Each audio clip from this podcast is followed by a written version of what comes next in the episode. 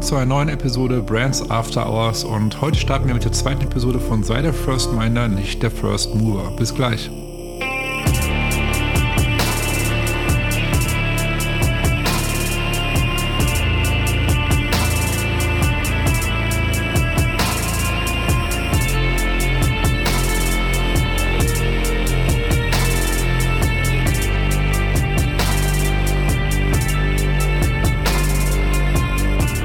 Dass ihr mit dabei zu einer neuen Episode Brands After Hours und ich fühle mich heute richtig erholt. Also ich freue mich richtig hier gerade äh, zu sitzen und dieses Intro einzusprechen, weil ich jetzt eine Woche Urlaub hatte. Ich fühle mich richtig erholt. Ähm, ich war eine Woche im, im Bayerischen Wald, in der Nähe von Passau, ähm, war abends in Passau immer essen und äh, ich war zuvor nie da und ich war total begeistert von der Stadt. Also wunderschöne Stadt für all die, die gerade zuhören.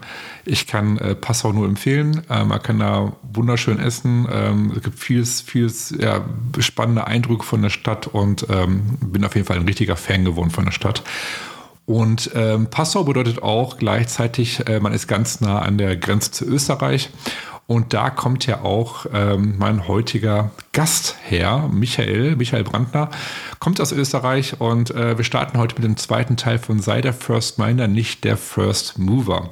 Und ähm, für die, die den ersten Teil noch nicht gehört haben, ähm, solltet auf jeden Fall zuerst euch den ersten Teil anhören, bevor euch jetzt diese Episode anhört. Und ähm, ja, ich würde sagen, wir starten direkt mit der zweiten Episode und ich wünsche euch viel Spaß. Das ist, äh, das ist wirklich interessant. Also, was gerade mit dem iPod, wo Steve Jobs bei uns angefangen hat, auch der iMac damals, ne, der rauskam, das war auch Ende der 90er, 99 oder 2000, bin ich gerade nicht ganz sicher. Ähm, das war, war ein erster Mac, den ich damals gekauft habe. Der, der, der iMac, der mit dem ja. Gehäuse hinten. Und das war einfach was Neues. Es war einfach damals, es war, also, damals gab es da wirklich nur, ich sag mal, diese hässlichen PCs nach wie vor, ne, die man halt so kennt. Und der iMac war was komplett Neues. Der war einfach, das war, klar, es war ein Meilenstein. Ich erinnere mich noch sehr gut daran, auch mit dem iPod damals die Zeit und ähm, stimme dir auf jeden Fall zu. Auch gerade, was, was du gerade gesagt hast mit den ähm, Elektroautos zum Beispiel. Ähm, ja, man, merkt gerade, dass das Thema immer wichtiger wird und dass viele äh, nach e also Autos, dass, dass sie die wollen und auch kaufen wollen. Aber wenn ich jetzt zum Beispiel, um uns auch mal die Kategorien wieder aufzugreifen, die du erwähnt hast, wenn ich jetzt an E-Autos denke, denke ich sofort an Tesla. So, das ist ja genau das, was du sagst letztendlich halt. Ne? Ich glaube, Tesla ist einfach für mich, ey, ich denke nicht an VW, ich denke nicht an, an Audi oder sonst, ich denke an Tesla. So. Deswegen ist die Frage ist halt, können die überhaupt noch, zum Beispiel jetzt VW, nehmen wir VW als Beispiel jetzt mal, können die überhaupt noch dagegenhalten? Können die überhaupt noch gleich mal eine Position im Markt einnehmen, dass die auch vertrauensvolle, glaubwürdige Bauer von E-Autos sind? Meine, das ist jetzt genau die Schwierigkeit. Und was das Ganze noch viel schwieriger macht, ist, äh, je näher das VW am Heimmarkt tätig ist. Also das wird für VW wahrscheinlich sogar in Deutschland funktionieren. Mhm. Es wird eingeschränkt in Europa funktionieren. Es wird aber global nicht mehr funktionieren. Mhm. Jetzt sitzt aber das Management von VW in Wolfsburg. Und weil die sehen, dass das national wahrscheinlich halbwegs funktionieren wird, dass man mit dem Marktanteil noch mehr Zeit lang auf alle Fälle mit Tesla mithalten kann, mhm. Äh, weil man eben eine viel stärkere Vertriebsstruktur hat, weil man eine bestehende Stammkundenklientel hat, weil man als Marke ja im Heimmarkt extrem stark positioniert ist. Mhm. Aber genau so gefährdet man letztendlich die langfristige Zukunft des Konzerns. Weil man eben nicht die Notwendigkeit sieht, wann man global weiter mitspielen muss, dass man de facto wirklich eigenständige Elektroautomarken brauchen wird. Und es wird sich auch der Elektroautomarkt, je größer der wird, in Teilsegmente mit Teilmarken auf, aufteilen. Mhm. Äh, aus meiner Warte ist ja noch die große Gefahr, die man ja nicht sieht, ist ja dann noch quasi, äh, wenn jetzt nicht die deutsche und amerikanische Autoindustrie neue Elektroauto, Elektroautomarken auf den Markt bringt, äh, mhm. was ist mit der koreanischen, der japanischen und vor allem der chinesischen Automobilindustrie? Mhm. Weil waren die Chinesen, also muss, wenn man jetzt rückblickt, äh, 1970 haben wir die Japaner belächelt, wie sie in den Markt eingestiegen sind. In den 1990er Jahren haben wir die Koreaner belächelt, wie sie in den Markt eingestiegen sind. Wir werden jetzt wahrscheinlich die Chinesen belächeln, wann die in den Markt einsteigen. Aber für die Chinesen ist ganz klar, wann sie in den Markt einsteigen, werden sie das wahrscheinlich nur mit Elektroautomarken schaffen und nicht mit konventionellen Konzepten. Mhm. Und weil sie das wissen, dass sie es nur mit Elektroautomarken schaffen werden, werden die wahrscheinlich auch mit Marken kommen, egal ob die jetzt in China nur Elektro sind oder Hybrid oder auch Benzin, die aber die Wahrnehmung haben werden bei uns, dass sie reine Elektroautomarken sind. Mhm. Was ich, ähm, wo ich auch ganz gerne mal drauf eingehen möchte, ist äh, so die aktuellen Gegebenheiten. Äh, das zum Beispiel das neue Hugo Boss äh, Redesign. Zum Beispiel das ist jetzt ja auch alles überarbeitet worden. Die haben jetzt das Logo überarbeitet, die haben jetzt ein neues Erscheinungsbild und die haben jetzt nach langer, langer Zeit, ich weiß gar nicht, wie lange, äh, haben sie jetzt sich dazu entschlossen, die, die Marke, sag ich mal, neu zu, also nicht neu zu entwickeln, sondern das ganze Design nach außen und das Logo zu überarbeiten und so weiter.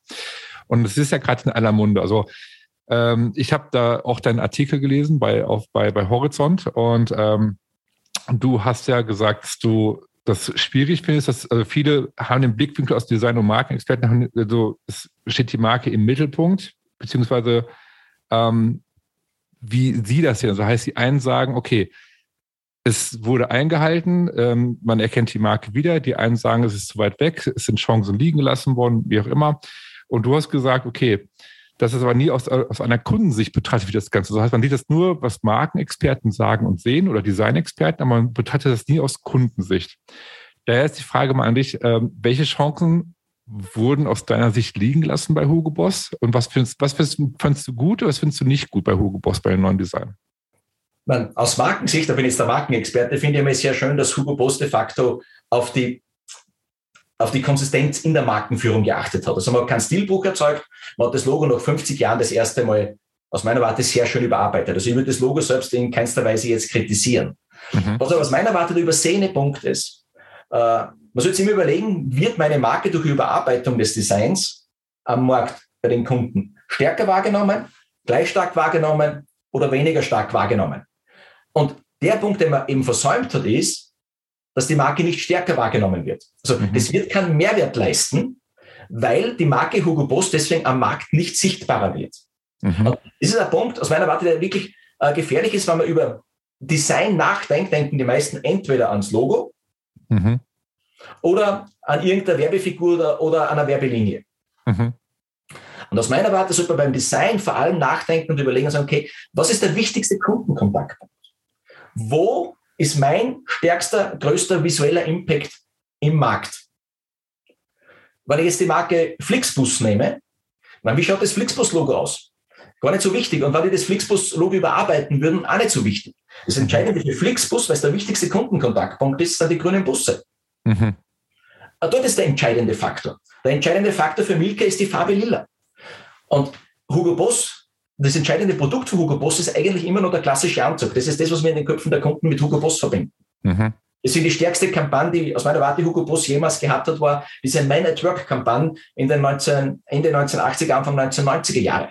Mhm. Weil das auf charmante Art und Weise diese Arbeitswelt äh, in die Breite getragen hat, Man at Work.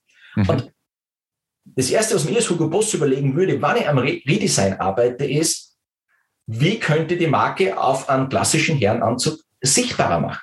Mhm. Äh, man, ähnliche Kritikpunkte äh, habe ich geäußert, wie Douglas das Logo überarbeitet hat vor kurzem. Mhm. Wären das für die Douglas-Filialen sichtbarer, nur weil das Logo moderner ist? Aus meiner Warte in keinster Weise. Mhm. Äh, das gleiche bei, bei Burger King. Ich meine, bei Burger King ist es noch extremer, weil McDonalds hat die goldenen Bögen, die die Filialen von McDonalds extrem sichtbar machen. Das Burger King-Logo, vorher oder nachher, macht die Marke gleich wenig sichtbar.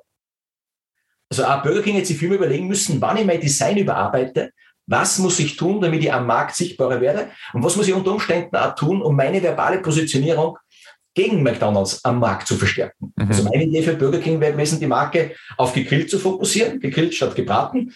Das ist eine Idee, die Burger King immer und immer wieder aufgreift. Mhm. Und dann hätte ich mir überlegt, wie kann ich das gegrillt am lokal im Außendesign im Logo visualisieren, dieses Flammen gegrillt. Mhm. Vielleicht hätte sich Burger King überlegen sollen, dass man eine Flamme zum Logo macht. Mhm. Aber das ist auf meiner Warte eben der ganz wichtige Punkt ist, zu sagen, okay, wenn man über ein Redesign einer Marke nachdenkt, dass man eben nicht ganz klassisch nur an Logo, äh, an Werbekampagnen oder vielleicht Verpackung denkt, sondern wirklich sagt, okay, was ist der wichtigste visuelle Kundenkontaktpunkt? Mhm. Und was können wir dort verändern? Im Sinne der Marke, im Sinne der verbalen Positionierung und der Sichtbarkeit. Ja, es ist ja eigentlich genauso das gleiche bei UPS, ne? Man, man kennt ja diese, diese braunen äh, Fahrzeuge, genau. die einfach braun farben. Man sieht das Auto von weitem, man weiß, es ist UPS. Das ist genau das, was du meinst letztendlich, mit der Milka-Kuh, zum Beispiel mit dem Lilanen. Ne? Ja, aber es ist jetzt gar nicht so sehr, ob die Farbe jetzt das Entscheidende ist, das Logo das Entscheidende ist. Es ist das Entscheidende, ist wirklich diese Fragestellung, was ist der wichtigste visuelle Kontaktpunkt aus Kundensicht? Mhm. Wie können wir diesen im Sinne der Marke und der verbalen Positionierung der Marke verstärken? Da ähm, würde ich ganz gerne mal anknüpfen, was du auch in einem Buch genannt hast, zum Beispiel, was ich spannend fand. Ähm, Beispiel Dr. Best und N26, die Bank. Ne? Ähm, mhm. Was machen die aus deiner Sicht gut, beziehungsweise was dann vielleicht auch in der Vergangenheit? Dr. Best hat sich ja, glaube ich, auch erst entwickelt im Laufe der Jahre letztendlich halt. Also was haben die in der Vergangenheit schlecht gemacht vielleicht oder, oder auch gut gemacht? Ähm, vielleicht kannst du die beiden Beispiele ein bisschen genauer ähm, beschreiben, weil ich das eigentlich sehr, sehr schön erklärt fand äh, von dir im Buch. Mhm. Für mich ist Dr. Best äh, jetzt aus Markensicht eines der Lieblingsbeispiele. Mhm. Weil wenn man jetzt zurückblickt historisch und man würde einen Blick in die Köpfe der Kunden im Jahr 1985 werfen, äh, wenn man in Deutschland eine Zahnbürste gekauft hat, dann hätten die Leute an Oral-B gedacht oder an Blender denkt. Mhm. Und irgendwo im Schatten dieser beiden Marken wäre man vielleicht aufgrund einer Preisaktion auf Dr. Best gestoßen. Marktanteil war 1988 6 Prozent. Und dann hat Dr. Best einmal eins gemacht, sie haben eine neue Kategorie am Markt eingeführt. Die erste nachgebende Zahnbürste. Damit hat man in den Köpfen der Kunden was Wesentliches gemacht, hat ein neues Auswahlkriterium geschaffen. Willst du eine starre Zahnbürste oder willst du eine nachgebende Zahnbürste? Mhm. Dann hat man noch zu dieser nachgebenden Zahnbürste ein perfektes Bild gefunden mit dieser Tomate und der nachgebenden, also dem nachgebenden Griff. Also man hat das auch noch sehr schön und sehr einfach visualisiert, nämlich genau den, die, den Kerngedanken, gesunder für Zahnfleisch und Zähne. Und mit dem Namen Dr. Best, der was Medizinisches suggeriert, hat man dann immer sehr schönes Markendreieck gehabt aus der Idee. Verbale, verbaler Fokus, nachgebend, nachgebend, nachgebend. Visueller Fokus, Tomate, Tomate, Tomate. Markenname Dr. Best. Mhm. Und dann habe ich das gemacht, was ich zuerst schon erwähnt habe. Man hat für die Idee nachgebend gekämpft. Man hat die Jahr für Jahr für Jahr wichtiger gemacht, bis man im Jahr 2000 über 40 Prozent Marktanteile letztendlich besessen hat und dort hat die Marke ja circa eingependelt. Gleichzeitig, was aus Markensicht immer sehr schön ist, man hat sie auch preislich vom unteren Drittel im Markt in das obere Drittel bewegt weil die Leute de facto bereit sind, für eine Marke mehr zu bezahlen. Mhm. Uh, was man jetzt aktuell so ein bisschen mit der Marke herumbastelt, dass es ein Dr. Best Bambus gibt mit einem starren Griff, man solche Dinge verstehe ich nicht, weil das passt in keinster Weise zu Dr. Best. Weder die Bambus-Idee passt zu Dr. Best, uh, noch eine starre Zahnbürste passt zu Dr. Best. Das ist bei der Fokussierung wieder, ne? Ja, genau, weil da geht der Fokus doppelt verloren. Mhm. Wenn Dr. Best wirklich sagt, uh, Bambus-Zahnbürste ist extrem wichtig, dann sollte man sich eigene Marke dafür überlegen. Mhm. Wenn man sagt, das ist nicht extrem wichtig, dann sollte man es bleiben lassen. Mhm. Äh, bei N26 finde ich spannend, dass man eben gesagt hat, okay, alle Banken digitalisieren, logischerweise. Alle Banken schauen auch, dass sie ihre Kunden aus den Filialen vertreiben. Äh, N26 hat gesagt, wir machen quasi äh, eigentlich eine Studentenbank, die nur online ist. Mhm. Was ich äh, bei N26 spannend finde, ja, das ist aus, aus Positionierungssicht so spannend, N26 selber definiert sie als mobile Bank. Mhm. Äh, wenn man auf die Website geht, findet man eben, dass sie N26 so definiert. Aus meiner Warte, äh, in den Köpfen der Kunden gibt es die Kategorie mobile Bank nicht. Es mhm. gibt zwei Kategorien. Es gibt die Kategorie Online-Bank mhm. und es gibt die Kategorie Smartphone-Bank. Und wenn Sie N26 äh, die eigenen äh, Presseartikel durchlesen würde, wie die Journalisten die Marke definieren, dann steht entweder Online-Bank oder Smartphone-Bank. Mhm. Äh, wenn ich N26 wäre, würde ich mich jetzt als Smartphone-Bank positionieren. Also ich würde quasi die Meinung der Medien, der Kunden aufgreifen, die mir als Smartphone-Bank sehen, weil ich finde, Smartphone ist nur mal ein Stück moderner als mhm. Online-Banking, mhm. weil ich, ich kann auch sagen, du brauchst nur mehr ein Smartphone für deine Bankgeschäfte und würde mich ganz stark als Smartphone-Bank positionieren. Und das ist aber spannend, das, was ich auch bei Klienten immer wieder erlebe. Man findet eine Idee, man wirft diese neue Kategorie in den Markt, man führt die Marke am Anfang mit PR-Maßnahmen hauptsächlich ein, weil man sich teure Werbung nicht leisten kann und sollte. Mhm. Und dann sollte man oft aber auch schauen und dieses Gefühl entwickeln, was spielt mir der Markt, vor allem was spielen mir die Medien zurück. Mhm. Also man kann, also Journalisten haben ja ein ähnliches Problem wie, wie, wie Markenkonzeptionisten. Mhm. Man muss auf relativ engen Raum was für den Kunden extrem verständlich darstellen. Das gilt sowohl analog wie auch digital. Und da ist oft wirklich wichtig zu sagen, okay, ich, ich spiele ja Kategorien in den Markt rein und dann warte, was mir der Markt zurückspielt. Mhm. Ja, ich finde das äh, super Beispiel, auch wie Dr. Besser sogar gesagt hast mit der, mit der Tomate. Ich kann mich daran erinnern, wie viele damals das wirklich ausprobiert haben. Die haben wirklich haben die, diese Zahnbürste gehabt, haben, haben eine echte Tomate in der Hand gehalten, haben wirklich das probiert. Ne? Und das ist ja, ist ja auch ein Teil vom Branding letztendlich. Ne? Also ich meine, das ist ja, es hat sich in den Köpfen so eingeschweißt damals, diese, diese Zahnbürste, diese Tomate und ich das gar nicht mehr so in Erinnerung gehabt. Also gerade wo du es sagst, äh, erinnere ich mich sehr gut an diese Werbespots damals noch ähm, mit diesem, diesem Arzt, der da zu sehen war, ne, dieser Dr. Best halt. Ähm, ja. also, ob das wirklich ein Arzt war, weiß ich gar nicht mehr genau, ob das so ein Schauspieler war. Ähm, aber ich erinnere mich ja sehr gut dran. Ähm, Soweit ich zurückerinnern kann, war das angeblich ein amerikanischer Zahntechniker, der zufälligerweise denselben Namen, der war wirklich Dr. Dr. Best, äh, besessen hat und den hat man durch Zufall gefunden. Ach, interessant. Das wusste ich gar nicht, siehst du? Guck mal, was Neues dazugelernt. Hi, Susanne von Burnt hier und nach einer kurzen Unterbrechung geht es gleich weiter der Podcast gibt dir hilfreiche Tipps und Inspiration für deine Marke. Wir wissen, es ist anstrengend, die eigene Marke, egal ob Unternehmen oder Startup, zu positionieren. Möglicherweise stehst du gerade vor der Herausforderung, mit deinem Unternehmen zu skalieren, möchtest dich neu positionieren oder hast ein Small Business und möchtest gerne die favorisierte Marke für deine Kunden werden. Schaue doch mal auf brandsafterhours.com und klicke oben rechts auf Markeninsights. Dort findest du Blogartikel, Buchtipps und die Anmeldung zu unserem wöchentlichen Newsletter. Über den bekommst du jeden Montag konkrete Insights, die dich bei der Positionierung oder Stärkung deiner Marke unterstützen. Dabei ist es nicht wichtig, welche Ziele du mit deiner Marke gerade verfolgst. Ob du skalieren möchtest oder mit deinem Small Business mehr Kunden gewinnen willst. In dem Newsletter gibt es für jede Situation individuelle Vorgehensweisen, sodass für dich das Richtige dabei ist. Besuche brandsafterhours.com oder klicke einfach in den Show Notes auf den Link. Und schon bekommst du hilfreiche Insights zur Positionierung deiner Marke. Jetzt geht's weiter und ich wünsche dir viel Spaß mit der heutigen Episode bevor wir jetzt gleich zum Ende kommen, also eine Frage, die ich mir noch aufbewahrt habe, die mich sehr interessiert. Wir hatten ja ganz am Anfang das Thema Purpose, noch ganz kurz darauf einzugehen. Da hast du gerade gesagt, dass ähm, viele bestehende, also Marken, die schon länger am Markt äh, existieren letztendlich, die oder Unternehmen generell, die dazu sich verpflichtet fühlen, müssen ein Purpose sein, was dann auch zu Kosmetik führt, also zu Purpose Washing. Ähm, und für Startups ist es halt ein bisschen einfacher, wenn die, sag ich mal, gründen, dass sie, sag ich mal, sich klar darüber sind. Für ist es wahrscheinlich ein bisschen simpler und einfacher, wirklich einen echten Purpose zu entwickeln. Das Ding ist es aber, was ich auch wieder ganz oft ähm, beobachte, ist, dass äh, so gerade die neue Generation, die kommt, ähm, sehr auf Purpose achtet. Also heißt, ähm, es gibt ähm, Studien zum Beispiel darüber, dass ähm, gefragt wurde, okay, worauf achtet die Generation Z zum Beispiel? Die sagt, okay, mir ist wichtig, dass ein Unternehmen, eine Marke einen gewissen Purpose hat, die, ein, die einen gewissen Zweck hat, ein Ziel verfolgt. Und das war oft in der Umfrage wichtiger, bei so einem Unternehmen Zukunft zu arbeiten, als ähm, das, das Geld, das Gehalt letztendlich halt. So, was ich eine sehr spannende Entwicklung finde. Ich mich auch ähm, frage, wie sich das wohl in den nächsten fünf bis zehn Jahren noch entwickeln wird, das Ganze. Und Daher meine Frage jetzt an dich. Ähm, wie kannst du, wenn du jetzt, sag ich mal, ein bestehendes Unternehmen bist und sagst, okay, es kommt der Druck immer mehr, so Generationswechsel, Thema Mitarbeiter, ist nicht nur Kunden, Konsument, das auch, aber auch Mitarbeiter zum Beispiel. Wie kannst du damit umgehen, ohne dass es hinterher, sag ich mal, der Purpose eine Kos wirklich Kosmetik ist. Die haben sich nie Gedanken, die Marke gibt es seit 10, 20 Jahren, sage ich jetzt mal, die haben sich nie über das Thema Purpose Gedanken gemacht. Und jetzt auf einmal ähm, wird das irgendwie vom, ja, von, von, von, der, von der Gesellschaft gefordert, sage ich jetzt mal ganz vorsichtig ausgedrückt. Wie geht man da um, ähm, um wirklich einen glaubhaften Purpose, dass er nicht kosmetisch ist, sondern dass, dass man einen glaubhaften Purpose im Nachhinein arbeitet?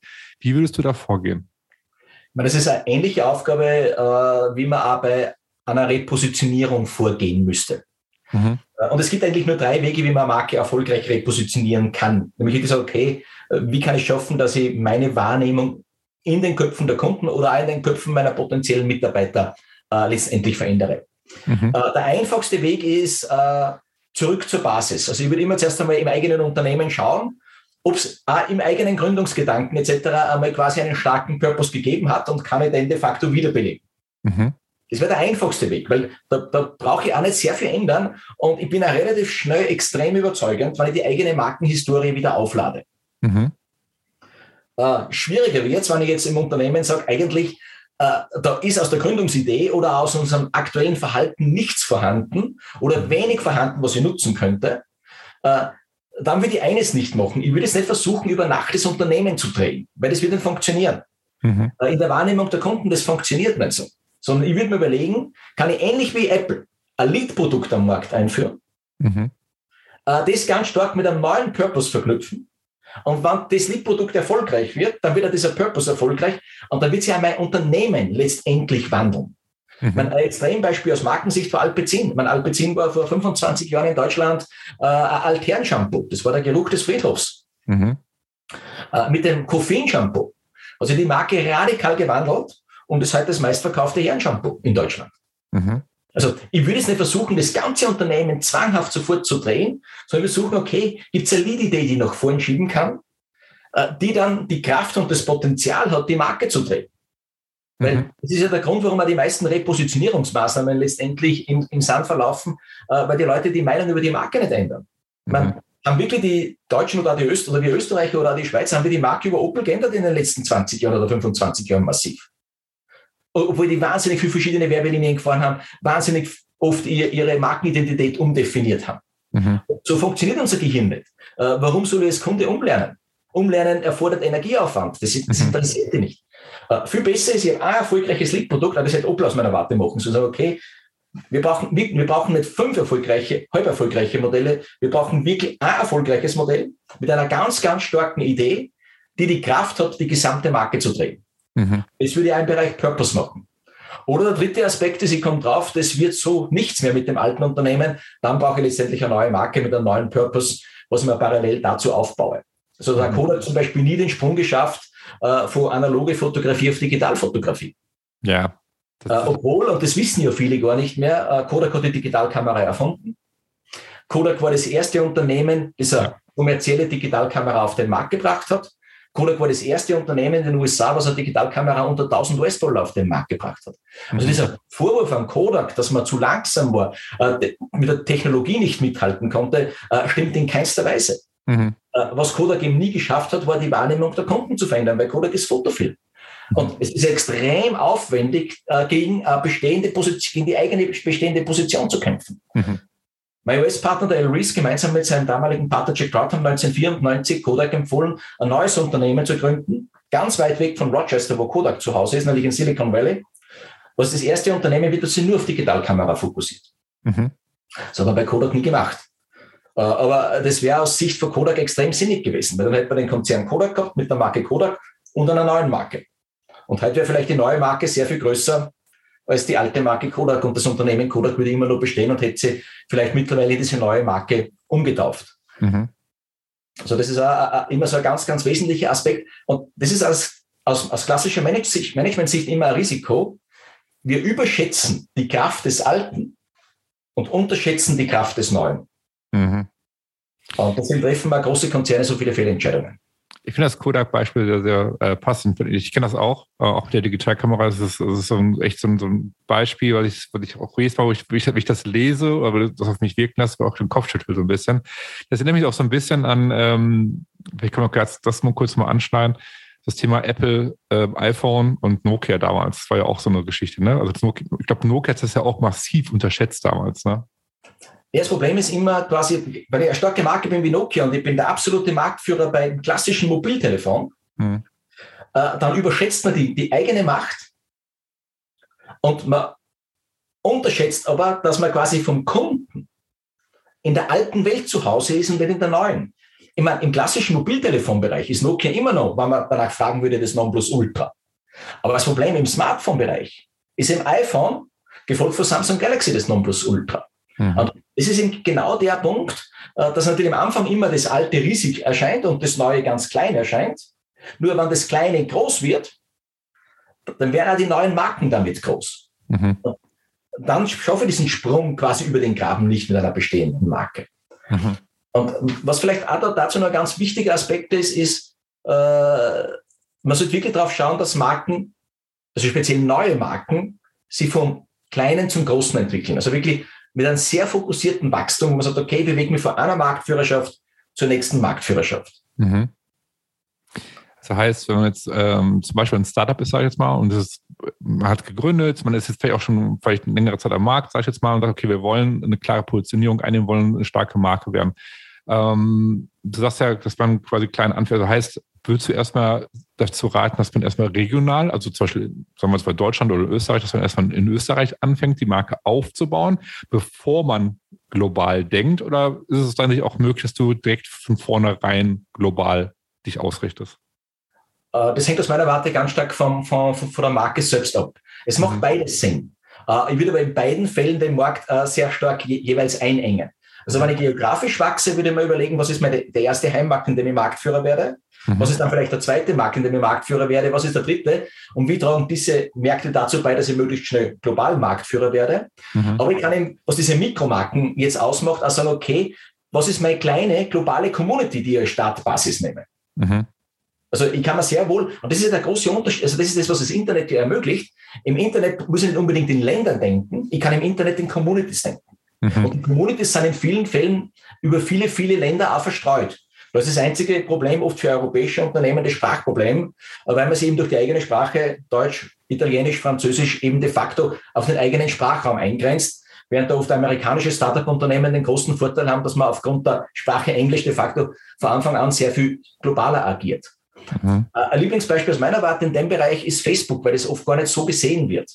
Weil wie Facebook in den Markt eingestiegen ist, also Mark Zuckerberg 2004, hat es ja bereits zwei bestehende große soziale, größere soziale Netzwerke gegeben, MySpace und Friendster. Mhm. Und aus der Markentheorie First Mover oder First Minder dürfte eigentlich Facebook nicht Marktführer sein.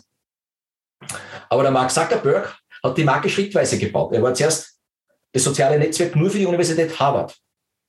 Dann war er das soziale Netzwerk nur für die Ivy League, das sind so die acht besten Universitäten an der Ostküste der USA. Mhm. Dann war er das soziale Netzwerk nur für amerikanische Universitäten, dann für Universitäten und dann hat er es aus einer Position der Stärke, da war er schon größer als MySpace und Friendster, freigegeben. Mhm. Das ist immer ein Punkt, den ich jedem Startup-Unternehmen oder jedem Unternehmen, das eine neue Marke einführt, immer wirklich empfehlen würde. Wie kann ich mich de facto von einer definierten Marktführerschaft zur nächsten bewegen? Mhm. Man, nichts anderes hat Oatly in den USA gemacht. Oatly, eine schwedische Hafermilchmarke, wie die in die USA gegangen sind, haben sie sich auf Kaffeehäuser fokussiert bevor man, und mit Hilfe der Kaffeehäuser äh, und haben wir dann den Markt aufgerollt. Mhm. Und das erlebt man, also das ist auch ein Punkt, das habe ich vom El Rees sehr stark gelernt. Der El Rees hat zu mir gesagt, wenn du den Erfolg einer Marke verstehen möchtest, musst du immer die Geschichte der Marke verstehen. Mhm. Was waren so die Ursprungsidee, was waren die Ursprungswege, die die Marke groß gemacht haben? Und da merkt man in vielen Fällen, wenn man die Geschichte eben studiert, dass sie diese Marke wirklich, diese Marken wirklich von einer Marktführerschaft zur nächsten bewegt haben. Mhm. Sie wird niemandem empfehlen, wenn er was von Marken lernen möchte, dass er sich eine große, erfolgreiche Marke zum Zeitpunkt des Erfolgs anschaut. Da machen viele Marken schon wahnsinnig viele Dinge falsch, die sich die nächsten 15, 15 Jahre negativ auswirken. Ja. Wenn jemand den Erfolg von Ryanair verstehen möchte, dann muss er die Geschichte von Ryanair studieren. Wenn jemand den Erfolg von Red Bull verstehen möchte, dann muss er seit 1987 die Geschichte von Red Bull studieren.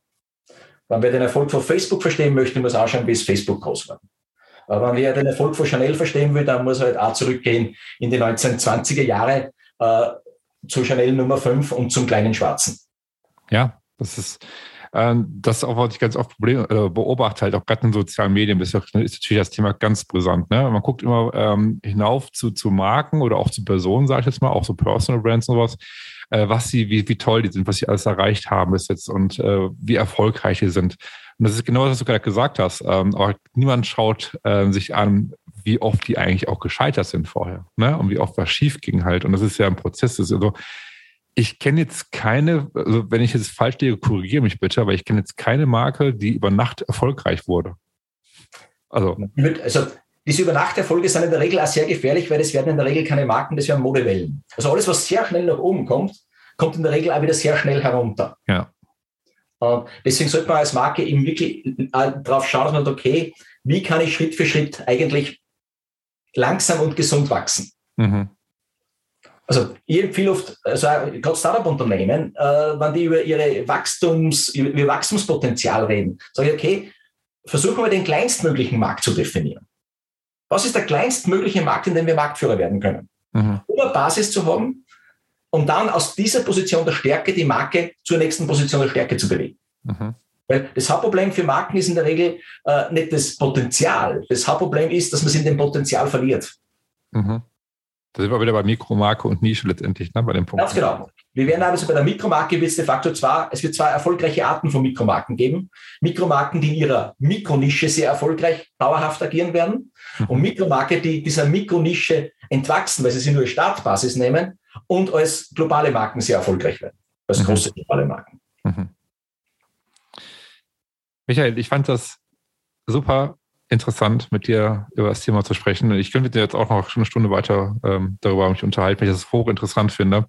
Aber irgendwann müssen wir auch leider zum Ende kommen. Und ähm, bevor wir zum Ende kommen, also ganz klar, ähm, die Horizont-Artikel, auch hier für Hugo Boss, was ich gerade erwähnt habe, es wird unten in den Show Notes auch alles ähm, verlinkt, damit auch die Zuhörer sofort darauf Zugriff haben. Ähm, ganz kurz zum Schluss nochmal, wo findet man dich? Wo kann man äh, ja, mit dir in Kontakt treten? Ähm, wo bist du überall vertreten im Internet, dass man unkompliziert ähm, dich findet? Also ganz unkompliziert auf meiner Website www.michaelbrandner zusammengeschrieben.com. Äh, vielleicht oft sogar spannender nur aus Markensicht auf meinem Blog brandneronbranding.com, weil da schreibe ich einmal in der Woche, Woche quasi einen Blogbeitrag zu irgendwelchen aktuellen Markenthemen. Äh, mhm. Äh, sonst bin ich auf LinkedIn und Facebook noch vertreten. Okay, und all die Links ähm, sind unten auch in den Show Notes zu finden, damit man dort schnell einfach nur draufklicken braucht und dann zu dir den Weg findet. Genau. Michael, vielen, vielen Dank, dass du äh, ja, zu Gast warst beim Podcast. Ähm, hat mir sehr viel Freude gemacht und ähm, ja, in diesem Sinne vielen, vielen Dank. Ja, ich sage auch danke, Marcel. Es hat mir extrem viel Freude gemacht, dass ich dabei sein durfte. Sehr gerne. ciao, ciao. Ciao. Das war der zweite Part von Sei der First Miner, nicht der First Mover mit Michael Brandner. Und ich hoffe, dass euch das Gespräch genauso gut gefallen hat wie mir. Und ähm, wenn ihr euch für das Buch für Michael interessiert, radikale Markenfokussierung, ein aktuelles Buch, äh, findet ihr unten den Link in den Show Notes und ich kann es, wie gesagt, nur empfehlen.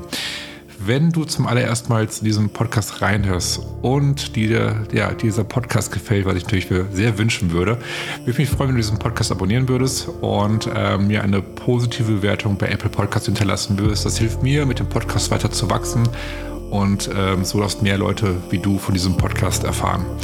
In diesem Sinne, schön, dass ihr dabei wart und bis nächste Woche. Ciao.